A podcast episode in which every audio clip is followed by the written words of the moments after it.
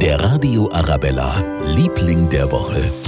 Und es sind definitiv mit die niedlichsten Lieblinge, die wir je hatten. Otto, Nikolaus, Marie und Veronika. Vier Eichhörnchen-Findelkinder, die vor ein paar Wochen aus dem Christbaum der St. Otto-Kirche in Ottobrunn gepurzelt sind, als der abgebaut worden ist.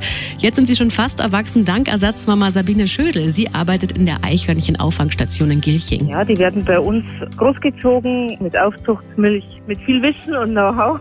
Sie sind jetzt halt umgezogen in die Gartenfoliere und werden wohl spätestens in vier bis fünf Wochen rausgehen. Dann kommt der große Tag, wo sie zurück in die Natur dürfen. Und wie niedlich die Kleinen sind, das können Sie sich anschauen auf unserer Arabella München Facebook-Seite. Da habe ich gerade ein Foto von Nikolaus gepostet. Zu viert haben wir die quirligen Eichhörnchenkinder nämlich einfach nicht aufs Foto bekommen. Der Radio Arabella, Liebling der Woche.